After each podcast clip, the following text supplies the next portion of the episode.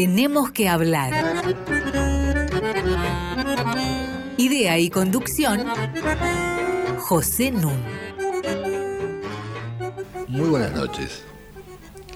Hoy tenemos que hablar del cambio climático y del calentamiento global. Temas que no son necesariamente iguales. Y ya lo explicaremos en un momento. Para hacerlo, voy a contar con la inestimable colaboración de una reconocida experta y voy a tener dos agradables sorpresas para ustedes. La reconocida experta es mi querida amiga Maristela Esvampa. ¿Cómo estás? ¿Qué tal, Pepe? Muy buenas noches. Las sorpresas, voy a dar la primera, es la presencia de Bruno Rodríguez, representante de jóvenes por el cambio climático. Muchas gracias, Pepe. ¿Cómo estás? ¿Qué tal? Y estamos esperando que llegue la segunda sorpresa en un ratito. Bueno, hablando de sorpresas, Pepe, quisiera comentarle a los oyentes que se presenta un nuevo libro en breve, un libro eh, que surgió de un homenaje que te hicimos a vos eh, hace aproximadamente un año, año y medio. Este, a partir de, esas este, conversaciones y ponencias que tuvimos en torno a tu obra, eh, hicimos un libro que acaba de ser publicado, cuyo título es José Nun y las ciencias sociales, aportes que perduran. Eh, quienes somos los coordinadores de ese libro, Mariana Heredia, que es una colaboradora de este programa, Sebastián Pereira y yo. Bueno, este libro va a ser presentado mañana, 19 de noviembre, a las 18.30 en la librería del Fondo de Cultura Económica, que queda en Costa Rica 4568, ahí en Palermo Viejo. Así que los esperamos a, todas, a todos. Eh, ¿Quiénes van a ser los presentadores? Bueno, Carlos Altamirano, reconocido investigador, este, historiador, crítico cultural. Mario Pecheni, actualmente uno de los representantes en el directorio del CONICET, sociólogo también. Eh, yo voy a estar representando al triunvirato coordinador y por supuesto eh, vamos a contar con la presencia de, de Pepe Nun y casi todos los autores que de, este libro. Así que no se lo pierdan, los invitamos a todos. Eh, es un libro que, vale la pena, Aportes que perduran, José Nun y las ciencias sociales. Muchísimas gracias, Maristela. Volvamos entonces al tema de hoy. Yo dije al comienzo que cambio climático y calentamiento global no eran necesariamente lo mismo. Vamos a hacer una brevísima distinción. Cuando hablamos del tiempo, estamos hablando de las condiciones de la atmósfera en un periodo muy acotado y en un lugar muy específico. Por eso los meteorólogos en los noticieros de la radio, de la televisión, hacen pronósticos del tiempo. Otra cosa es el clima porque el clima se refiere a la condición media de la atmósfera en un lugar determinado a lo largo del tiempo, por ejemplo, un periodo de 30 años. Ningún meteorólogo haría pronósticos sobre el clima, apenas pueden hacer pronósticos sobre el tiempo y generalmente no más allá de las 24 o 48 horas. Todo lo demás es pálpito, como lo del gaucho. Es decir, que el cambio climático concierne al cambio de largo plazo en las condiciones medias de la atmósfera. En lo que hace al calentamiento global, el calentamiento global significa el aumento en el largo plazo de la temperatura promedio del aire y de la Tierra. O sea que ha habido cambios climáticos que no implicaron calentamiento global. No ha habido nunca calentamiento global que no implicara, por supuesto, cambio climático. En condiciones normales, la mayor parte del calor proviene de los rayos del sol durante el día. Y la mayor parte de esta energía vuelve al espacio durante la noche. Voy a poner una nota de color acá. Un señor Luis Beder Herrera fue gobernador de La Rioja y cuando era gobernador de La Rioja se opuso a promover el desarrollo de la energía solar porque sostenía que era privarlos a los riojanos de los rayos de sol que les correspondían. El señor Beder Herrera es hoy en día diputado nacional por el Partido Justicialista. Es una novedad esto de lo que estamos hablando. Hay un sentido en que no lo es y otros dos en que sí constituye una novedad el tema del que nos vamos a ocupar hoy. Porque se trata de hablar de conjunto de los factores generados por los seres humanos que han acelerado este cambio climático y hoy en día conduciendo a un calentamiento global de características catastróficas.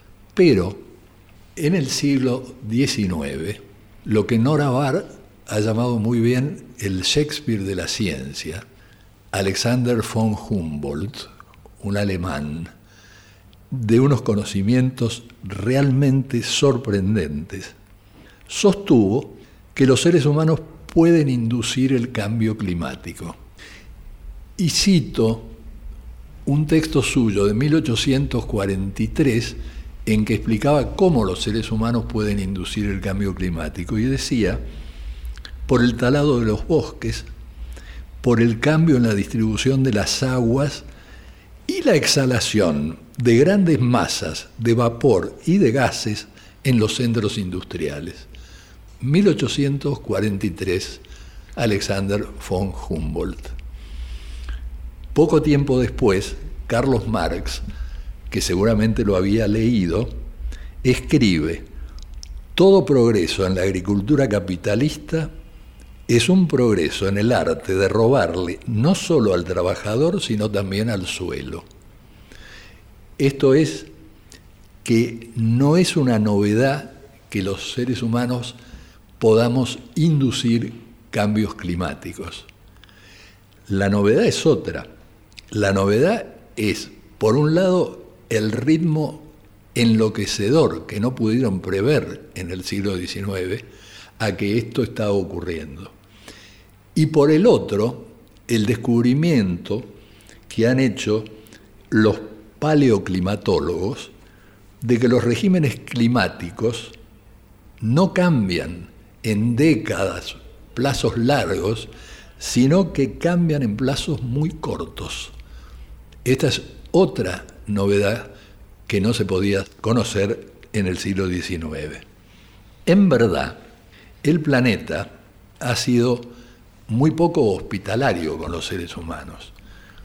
Sobre 4.600 millones de años que se calculan de existencia de nuestro planeta, las grandes glaciaciones, las lluvias de meteoritos, la abundancia de dióxido de carbono en la atmósfera hizo que los seres humanos no pudieran habitar el planeta.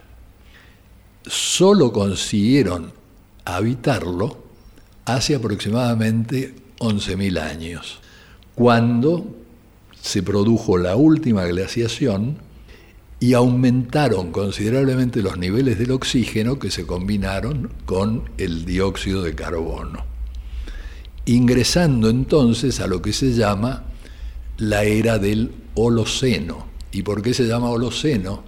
Se llama Holoceno porque esto proviene del griego y quiere justamente decir era totalmente reciente. Es decir, claro, sobre 4.600 millones de años, los últimos 11.000 eh, años son una era totalmente reciente. Era totalmente reciente que aparentemente está terminando. ¿Por qué? Porque los seres humanos nos hemos convertido a nuestra vez en una poderosa fuerza geológica a escala planetaria. Y entonces en el año 2000, el holandés Paul Crutzen, premio Nobel de Química, propuso denominar a esta nueva era el Antropoceno. Es decir, estaríamos ingresando en una nueva era geológica. Dos palabras sobre el dióxido de carbono.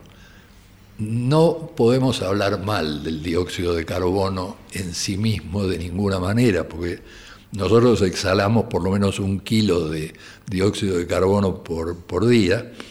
Por otra parte, es fundamental para, nuestra vida.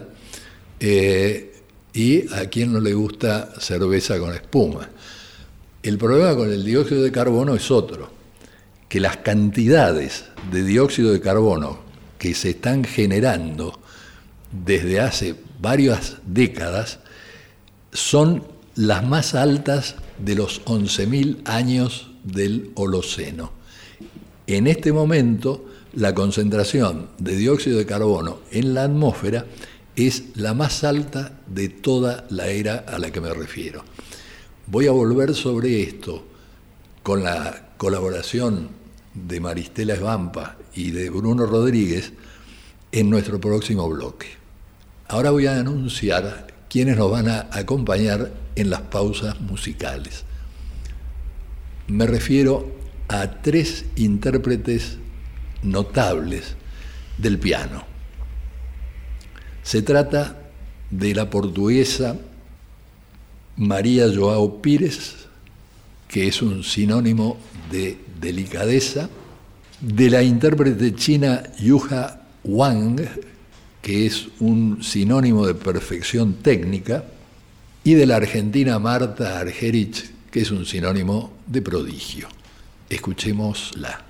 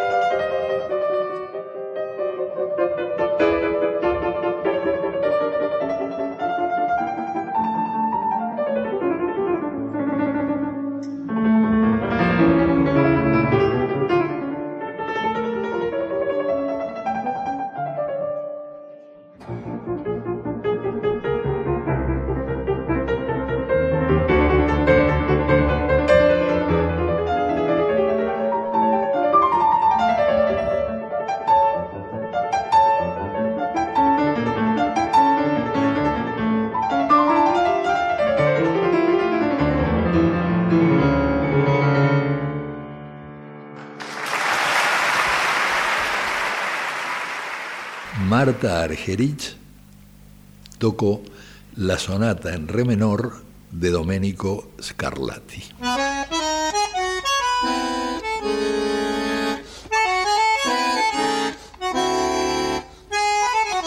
Seguimos con José Nun. Estoy junto a Maristela Esbampa y a Bruno Rodríguez a punto de iniciar un diálogo acerca del tema de hoy, que es el cambio climático y el calentamiento global. Querría completar lo que había comenzado a decir acerca del dióxido de carbono, porque el dióxido de carbono generado en grandes cantidades forma parte de la media docena de gases que se llaman gases de efecto invernadero, porque producen un fuerte calentamiento del ambiente.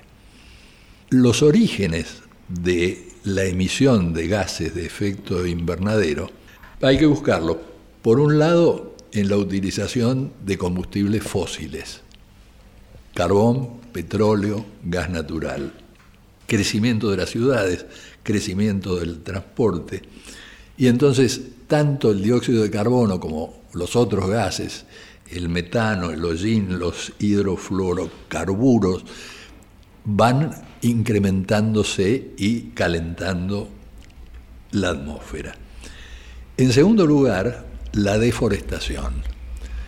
Se deforestan 300.000 hectáreas por año, es decir, 15 veces la superficie de la ciudad de Buenos Aires la deforestación hace que se queme el carbono retenido en los árboles. El desarrollo de la agricultura industrial, con el uso de herbicidas como el glifosato, el agotamiento de las esponjas naturales, que son los océanos y la superficie terrestre. Precisamente como consecuencia del cambio climático, se van retirando los glaciares. Y según las Naciones Unidas, en 2013 se calculó que el Ártico va a desaparecer hacia el año 2050. Esto significaría, por supuesto, una suba de los océanos, de los niveles del mar, inundaciones y tragedias. Como antes hablé de un eh, gobernador eh, y actual diputado del justicialismo, me gustaría citar una frase que me parece importante. El ser humano es una poderosa fuerza biológica que nos conduce a una catástrofe inminente. ¿Quién dijo esto? Juan Domingo Perón en 1900 72, durante los nueve meses en que presidió la Argentina, y por eso creó la Secretaría de Medio Ambiente. Valga uno por el otro. Y el gran problema del que vamos a ocuparnos es justamente algo que Al Gore ha marcado muy bien, que lo mínimo científicamente necesario no es políticamente admisible. Es decir, que el horizonte temporal de los políticos es muy corto y entonces se resisten a tomar medidas que no sean populares para frenar estos cambios a los que vengo aludiendo. Y me gustaría, Maristela, que agregaras a esto lo que vos conocés muy bien, que son los esfuerzos que se han venido realizando en estos años eh, a nivel internacional para frenar el calentamiento global. Bueno, hay que decir que las preocupaciones eh, de la humanidad eh, por la crisis eh, socioecológica han comenzado a partir de los años 70. ¿no? Ha habido sin duda pioneros, uno piensa en Raquel Carson denunciando los efectos de los pesticidas en ese libro tan famoso, La Primavera Silenciosa, en el 62, pero en rigor las primeras cumbres sobre el medio ambiente comienzan en 1972, ese es el primer año, y la primera cumbre sobre el clima, digamos, en 1979. Esa es la primera reunión internacional en la cual se coloca en agenda el tema. Porque hay que decir que en relación a la crisis socioecológica, en primer lugar se discutió el paradigma del desarrollo sustentable, este tuvo una gran centralidad y más tardíamente se colocó en el centro de la agenda eh, la crisis climática. Eh, yo creo que un punto fundamental fue, este, o un punto de inflexión, fue la, cumbre eh, que se hizo en Río de Janeiro en 1992 porque de ahí efectivamente sale la necesidad de firmar convenios internacionales para reducir ya los gases de efecto invernadero.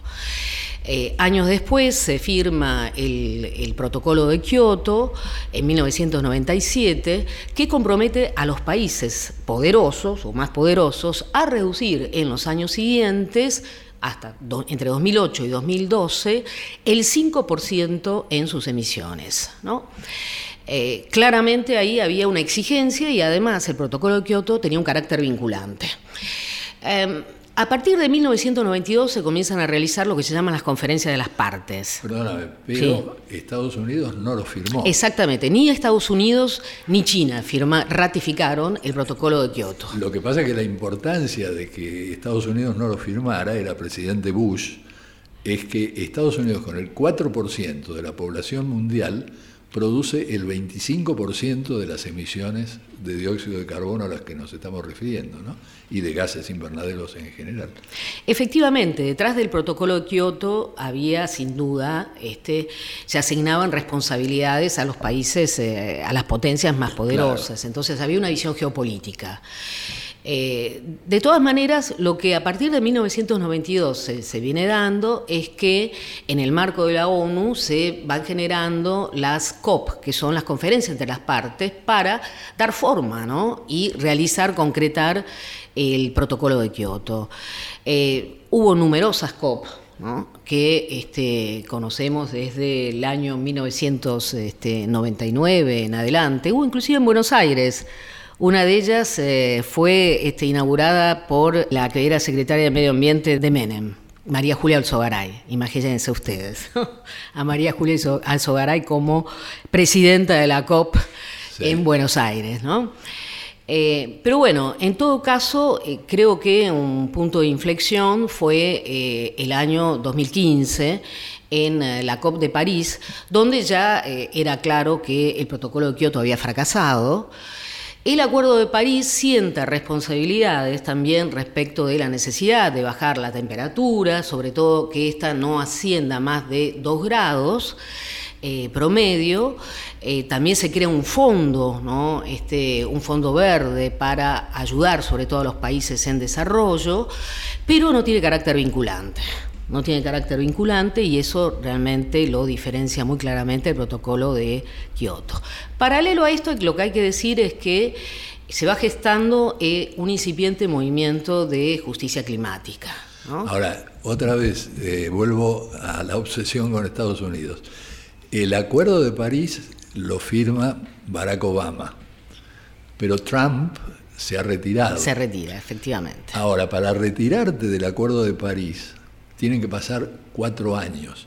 O sea que todavía Estados Unidos está en el Acuerdo de París por la firma que hizo Barack Obama. Y hay un movimiento nuevo que ha surgido en Estados Unidos que se llama We Are Still In, que tiene un interés muy grande porque el objetivo de este movimiento, que es defender la permanencia de Estados Unidos en el Acuerdo de París, tiene un subtexto que a mí me parece fascinante. El subtexto de We Are Still In es que en realidad combatir el cambio climático y el calentamiento global puede ser un gran negocio. Y acaban de suscribir una declaración 3.300 empresas, estados de Estados Unidos, ciudades y otros organismos que representan el 70% del Producto Bruto de Estados Unidos, declarándose contra el cambio climático que conduce al calentamiento global y que sostienen que proteger el clima es protegerse de la pérdida de cosechas, de la pérdida de empleos, de los incendios como los de California, de las inundaciones como las de Miami, de los super huracanes como los que han venido ocurriendo desde Houston hasta Puerto Rico. Pero no solamente eso, sino que la producción de energía eólica, de energía solar y las innovaciones para disminuir las emisiones de dióxido de carbono pueden ser un gran negocio. Y pueden ser un gran negocio que está calculado. El cálculo es que puede producir hasta el año 2030 por lo menos 26 trillones de dólares de utilidades. Es decir, que ahora sectores capitalistas, incluidos en este movimiento We Are Still In, están tentando a los seguidores a que se den cuenta de que enfrentar el calentamiento global es good business. Vamos a hacer una pausa para digerir esto y escuchamos a la intérprete portuguesa María Joao Pires.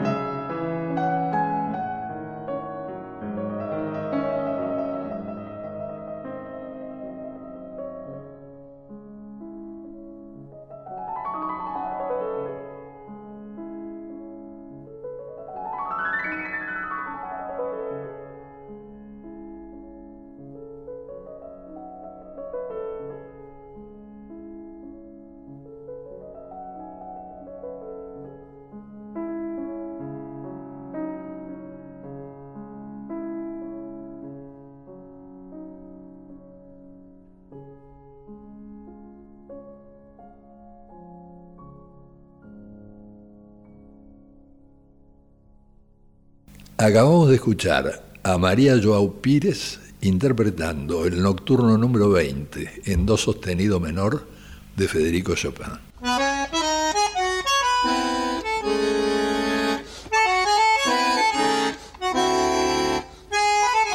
Seguimos con José Nun. Estoy conversando con Maristela Esvampa y con Bruno Rodríguez acerca del cambio climático y el calentamiento global. Y yo había dicho que íbamos a tener dos sorpresas muy agradables. La primera fue la presencia de Bruno Rodríguez y ahora se suma a este diálogo Mercedes Pombo, estudiante de filosofía. Hola, mucho gusto. ¿Cómo estás? Encantada. Muy bienvenida. Vamos a continuar con el tema que venimos desarrollando. Los 40 años estos que han pasado de negociaciones es muy notable porque la Alianza de Científicos del Mundo hace un par de semanas ha emitido un comunicado diciendo que todas esas negociaciones no han servido literalmente para nada y que es muy urgente tomar medidas, y esto lo han firmado 11.000 científicos de 153 países. Bruno, vos viajaste a Nueva York. ¿Nos contás tu experiencia y cómo se vio desde ahí la participación de ustedes en Naciones Unidas? Bueno, este, muchas gracias por mencionarlo. Sí, la experiencia fue muy importante eh, porque básicamente se trató de tener la responsabilidad de trasladar no solamente las problemáticas que atravesamos a nivel nacional en materia ambiental, en materia de la, de la crisis climática y ecológica, sino también este, se daba una representación regional.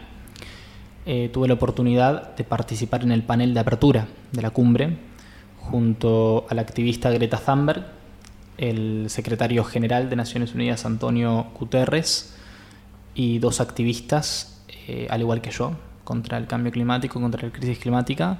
Una de ellas proveniente de la isla Fiji, que está empezando a tener sus primeros refugiados climáticos en otros países. Eh, y otra de ellas, una emprendedora y también activista de Kenia. Em, además de ese panel de intervención, también pude participar de las comisiones este, que trataban el tema de transición energética junto a empresarios de distintos rubros y también jefes de Estado. Y fue una experiencia muy importante porque pudimos dialogar, pudimos interactuar con, con estas personalidades y, y, esa interpelación fue, fue muy fructífera, la verdad. ¿Y qué objeciones les hacían o no les hacían ninguna réplica? Bueno, este, cuando nos enteramos de que Naciones Unidas había invitado específicamente a este evento, porque se dieron dos, el de la Cumbre Mundial de Jóvenes, que fue el 21 de septiembre, y el 23 de septiembre tuvimos el Summit de Acción Climática que convocaba a jefes de Estado y empresarios. En el 21 de septiembre, igualmente, más allá de tener a jóvenes activistas protagonizando la cumbre, también tuvimos a representantes de empresas petroleras en las reuniones de las comisiones. Y cuando llegamos al final de, la cumbre, al final de, las sesiones, en la parte más plenaria, hicimos una intervención de protesta coordinada, una intervención artística, donde cantamos una, una muy buena canción para, para, pedirle al secretario general que este, se expulsen a los representantes de las, de las petroleras del summit. ¿Y estaban los de British Petroleum? Estaba, no, no solamente. Estaban los de British Petroleum, habían enviados de Shell, habían enviados de Chevron, eh, y bueno, múltiples empresas que, cuya participación no tenía mucho sentido en una cumbre justamente de jóvenes que luchan por... Claro. Es famosa la, el episodio del accidente de British Petroleum en el Golfo de México, ¿no? en que durante un mes estuvo un chorro de petróleo inundando todo. y la contaminación de Chevron de la, la, selva ecuatoriana, no lo olvidemos, porque efectivamente Chevron fue sentenciado por la justicia ecuatoriana y prófugo de la justicia ecuatoriana vino a parar acá e hizo el convenio con IPF. Pero vos sabés que en el caso de la British Petroleum fue condenada a pagar indemnizaciones por 3 mil millones de dólares, pero ganó 9 mil millones de dólares. Así que hizo un gran negocio. ¿Qué eco tienen ustedes entre sus compañeros universitarios? Eh, ¿Hay una preocupación creciente o es puramente discursiva? Em, yo en lo personal creo que hay una, eh, una, preocupación creciente, de hecho hay una red universitaria que, que se conformó hace poco y que, y que es integrada por los alumnos de facultades que requieren cierto conocimiento técnico, como eh, por ejemplo ciencias de la atmósfera, ciertas cuestiones que evidentemente geógrafos, geólogos Em, que en definitiva son los futuros profesionales que van a tener que dar respuesta a este tipo de problemáticas. Es importante que estén involucrados desde su formación en, esta cuestión, teniendo en cuenta que, hoy en día desde, el, desde el ámbito educativo, no desde el activismo estudiantil, no se están dando respuestas ni formación en este sentido, o por lo menos no significativamente. ¿Y intervienen de alguna manera en esto los colores políticos? Indudablemente, sí, sí. Em, me parece que llegamos a un punto en el que no solamente en Latinoamérica, sino el movimiento a nivel internacional está tenido eh, permanentemente por las distintas inclinaciones políticas que puede llegar a adoptar una organización de activistas jóvenes u otra. Este, particularmente en Argentina y el movimiento internacional de por sí apuesta por la independencia política de las estructuras tradicionales que suelen este, tener relegado a un segundísimo plano a la cuestión ambiental. Em, yo creo que en ese sentido se pudo calar hondo en la cuestión, se pudo colocar el tema en la agenda pública y parece ser de forma permanente, este, justamente porque nos construimos como movimiento basándonos en la independencia política. Claro, acá hay un tema que a mí me parece crucial. Es muy importante desarrollar, por ejemplo, eh, lo que han hecho brillantemente los australianos, el monitoreo de las condiciones eh, climáticas. Ahora, esto requiere inversión pública y para que haya inversión pública tiene que haber una conciencia generalizada de que esto es necesario, de que esto es bueno. Yo puedo estar equivocado en lo que les voy a decir ahora, pero a mí me parece que en estos años la Secretaría de Medio Ambiente casi ha brillado por su ausencia, ¿no? Sí, totalmente. Eh, ni hablar del hecho de que actualmente tenga la jerarquía de secretaría y no de ministerio, que es lo que estaríamos necesitando para enfrentarnos a esta problemática, a una problemática de este calibre. Y, agrego a lo que dijo mi compañero, que es, que es cierto que, para nosotros la independencia política eh, y nuestro carácter apartidario es de alguna manera un anclaje para poder dar esta lucha y tener la transversalidad necesaria en todos los partidos, pero que es sumamente importante que se entienda que esta cuestión no es una cuestión apolítica, sino todo lo contrario, porque la mayoría de las problemáticas ambientales tienen origen en, ya sea por acción o por desidia, en decisiones políticas y que entonces es fundamental que esta cuestión esté en la agenda pública y esté dentro de la militancia tradicional. Una cuestión también a señalar es que más allá de, las deficiencias en la Secretaría de, Ambiente, que ha estado en manos de un ministro o un eh, secretario que ha sido virtual ministro de la minería, ¿no? Porque ha, atravesado toda la Argentina promoviendo la minería y promoviendo todo un modelo de desarrollo contaminante. Realmente un escándalo. Ha logrado que se hable poco de él en la prensa para que uno esté enterado de esto que vos decís. Sí, bueno, lo que sucede es que, como dice Bruno, acá también la, la problemática socioambiental ha tenido un lugar muy marginal. ¿no? Eh, cada tanto se, viene a hablar de ella a través de las luchas que nos llegan de las provincias del interior asociadas a las luchas contra la megaminería o contra el fracking, contra los agrotóxicos, las inundaciones, etcétera. Bueno, entonces cada tanto oímos de eso, pero eh, pasan y no se instalan en el centro de la agenda porque eh, por lo general también comprometen o cuestionan a grandes intereses económicos. Entonces no es solo la clase política, las élites económicas, incluso los medios de comunicación no colocan en la agenda estos temas o buscan dar una visión más abstracta, más general, desanclada en términos territoriales de lo que es el cambio climático. De hecho, y con esto termino, eh, la problemática socioambiental no ha estado presente en la campaña electoral.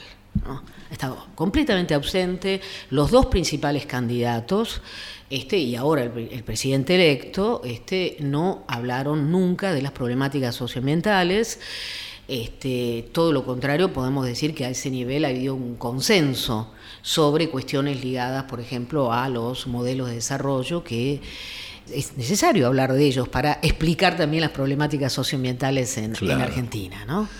Bueno, vamos a hacer una pausa musical escuchándola a la gran pianista china Yuha Wang.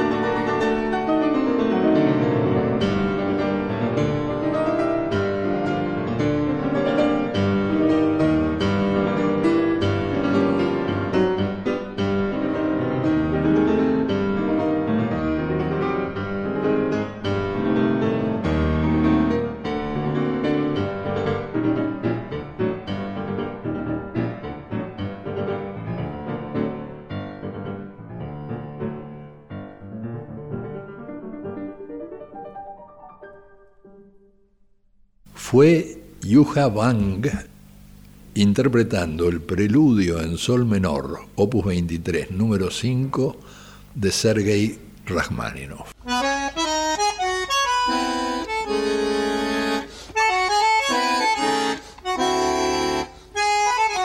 Seguimos con José Nun. Tenemos que hablar arroba radionacional.gov.ar para que ustedes nos escriban. Y como ya saben, Este es nuestro programa 111. Todos nuestros programas están disponibles en radionacional.com.ar barra podcasts. Ahí pueden consultar todos los programas de este número de 111. En rigor, hemos hecho dos programas con Carlos Reborati sobre el cambio climático ya en el 2017. Y después hemos hecho un hermoso programa con Maristela Esbampa sobre Chácara 51, su apasionante libro que gira en realidad alrededor del tema del fracking. Quiero aprovechar la presencia de Mercedes Pombo y de Bruno Rodríguez para desarrollar en este último bloque lo que ellos ven como factible. Porque desde luego tenemos una gran responsabilidad. El futuro no fue nunca un tema preponderante de las ciencias sociales hasta el siglo XX. Es decir, se hablaba del presente, se hablaba del pasado, pero no se hablaba del futuro. Y ahora lo que se nos plantea es la obligación de no solamente ser buenos ciudadanos, sino ser buenos ancestros. Y esto tienen todo el derecho a reclamarlo precisamente ustedes. La cuestión es cómo será más eficaz hacerlo. Y yo pensaba si un modelo de movilización podía llegar a ser el movimiento en favor de la legalización del aborto. Eh, sí, totalmente. De hecho, me parece eh, que es una estructura organizativa que como, como movimiento ambiental tenemos que tener en cuenta. Primero porque es un movimiento que se, se organizó desde las bases hacia las dirigencias, que, que es algo sumamente necesario. También porque es transversal a todos los colores políticos, porque es una problemática que tiene muchos ángulos y, que tiene que ser abordada de, una manera compleja y por eso necesita que, no sea la bandera de un sector exclusivamente, sino que sea una bandera levantada por, por la sociedad en su conjunto. Y también entendiendo que responde a la misma lógica de doble subordinación de la mujer al varón, de la naturaleza a la productividad, y la problemática que originan los problemas ambientales. Y esto también tiene que ver con una oposición ficticia porque eh, se asume que entre eh, varón y mujer hay diferencias estancas de la misma manera que se opone eh, la naturaleza al progreso, al desarrollo, y, eso también es, es sumamente falaz y, tiene que ver con una idea de progreso que responde en realidad a, a una definición que nos impusieron. así que también me parece que es importante tomar del movimiento feminista eh, el proceso de, construcción. Y, también algo que me parece muy interesante del movimiento de mujeres es que por mucho tiempo tuvo una, estructura casi de resistencia, de, cerrarse en una esfera y, dar la lucha desde ahí. Y, después eso de alguna manera se, se transformó en otro proceso de, construcción y, de meterse en todas las estructuras, que me parece que es algo que, desde el ambientalismo también se tiene que hacer porque, porque es muy difícil construir desde, desde el lugar de eterna resistencia. Claro. Y yo te voy a preguntar, Bruno, ¿cuáles han sido los jalones principales del trabajo de ustedes durante este año? Bueno, creo que hay que mencionar como factor fundamental eh, la, importancia que le dimos a las movilizaciones populares como instrumento principal de transformación social. En ese sentido, me parece que eh, un jalón muy grande fue todo el trabajo que, llevamos adelante en materia de incidencia política. Nosotros como organización juvenil, eh, que forma parte a su vez del movimiento internacional de jóvenes contra la crisis climática y ecológica, tenemos no solamente el objetivo de concientizar a nuestros pares jóvenes frente a este tema para que una vez informados e informadas nos empoderemos y nos volquemos a las calles, sino también de alguna manera de dar vuelta esta pirámide de poder que existe entre las dirigencias y las bases sociales que la sustentan, justamente. En ese sentido, lo que hacemos es dividir nuestra incidencia política. Por un lado, eh, prioritariamente charlar con las bases juveniles que integran las estructuras de los partidos tradicionales para que estas mismas, en términos culturales también, ¿no? se deconstruyan ambientalmente, eh, adopten estas reivindicaciones, conformen un, buen este, plan que contenga todas nuestras demandas en materia ambiental y que de algún modo a partir de ese empoderamiento estas cuestiones sean elevadas a la dirigencia y se tornen ineludibles para la discusión que da nuestra clase política. Por otro lado, con esta concientización no solamente generamos un trabajo interno en las organizaciones, sino que a su vez este, logramos que la política, independientemente del signo partidario al que represente, se vuelque a las calles en cada instancia de protesta social. Claro, el dirigente político eh, generalmente tiene un horizonte temporal de cuatro años, ocho años a lo sumo salvo que se perpetúe en el poder, en cuyo caso más que horizonte temporal se convierte en una desgracia nacional. Pero la presión puede hacer que ese horizonte temporal no limite la acción del dirigente porque sabe que no va a ser reelegido o sabe que no va a ser directamente elegido si no incluye este tipo de preocupación como central. Ahora, llegar a eso exige un trabajo muy fuerte. Y eso es lo que ustedes están eh, tratando de hacer y me parece que es necesario promoverlo, apoyarlos eh, y son ustedes los que tienen que decir qué esperan de nosotros. Totalmente. Yo creo que, que es importante, como decía Aliano, tener en cuenta las utopías porque sirven para caminar y es importante saber hacia dónde vamos y no ir a tientas solucionando problemas, sino tener un proyecto de país, un proyecto de futuro y también entender que, el futuro es un derecho. Tenemos derecho a, tener proyectos y aspiraciones y, sin pensar que el futuro que nos espera es catastrófico, especialmente si eso tiene solución en el presente y entendiendo que la problemática a la que nos enfrentamos también tiene consecuencias que afectan a nuestro presente. Y me parece que si, entendemos la historia argentina como, la historia de, los derechos humanos eh, y la historia de conquista de distintos derechos humanos, tenemos que entender que, esto es parte de esa historia y que tenemos una serie de derechos humanos en el presente que conquistar, que ya son nuestros y que tienen que ser garantizados, y, también en el futuro. En la agenda del próximo gobierno, eh, ¿pueden llegar a incluir esto? ¿Están trabajando en ese sentido? Totalmente, sí. Eh, mismo teniendo en cuenta cuál fue el resultado de las PASO, en ese momento ya empezamos a trabajar para que las bases juveniles que integran el frente que va a ser oficialista dentro de poco, de alguna manera, este, también puedan elevar esta cuestión. Entendemos que, como dijo Maristela anteriormente, lamentablemente el modelo extractivo fue eh, un consenso entre todos y cada una de las fuerzas políticas mayoritarias que, integraron, por ejemplo, el debate presidencial, a excepción de algunas fuerzas. En ese sentido, eh, me parece que eh, debemos de alguna manera luchar culturalmente también contra esta antinomia que siempre se nos quiso imponer a los movimientos ambientales, que es la antinomia de, bueno, o nos desarrollamos y progresamos o defendemos, eh, el, medio defendemos el ambiente en general. me parece que tenemos que romper con, esta antinomia y lo vamos a hacer en la medida que incrementemos nuestro nivel de incidencia política desde las bases a las dirigencias. Claro, es absurdo eh, hablar de desarrollo sustentable cuando no va a haber nada que sustentar, digamos, si esto sigue su camino. Lamentablemente se nos acaba el tiempo, no el clima. Eh, y les quiero dar un agradecimiento muy profundo por haberse acercado al programa y quiero poner el programa a disposición de ustedes para que ustedes vuelvan y hagan eh, las explicaciones, den las explicaciones que movilicen a la gente, que movilicen a los jóvenes, pero no solamente a los jóvenes, sino también a los adultos. Mi agradecimiento enorme a Maristela Esbampa, como siempre, una interlocutora ideal.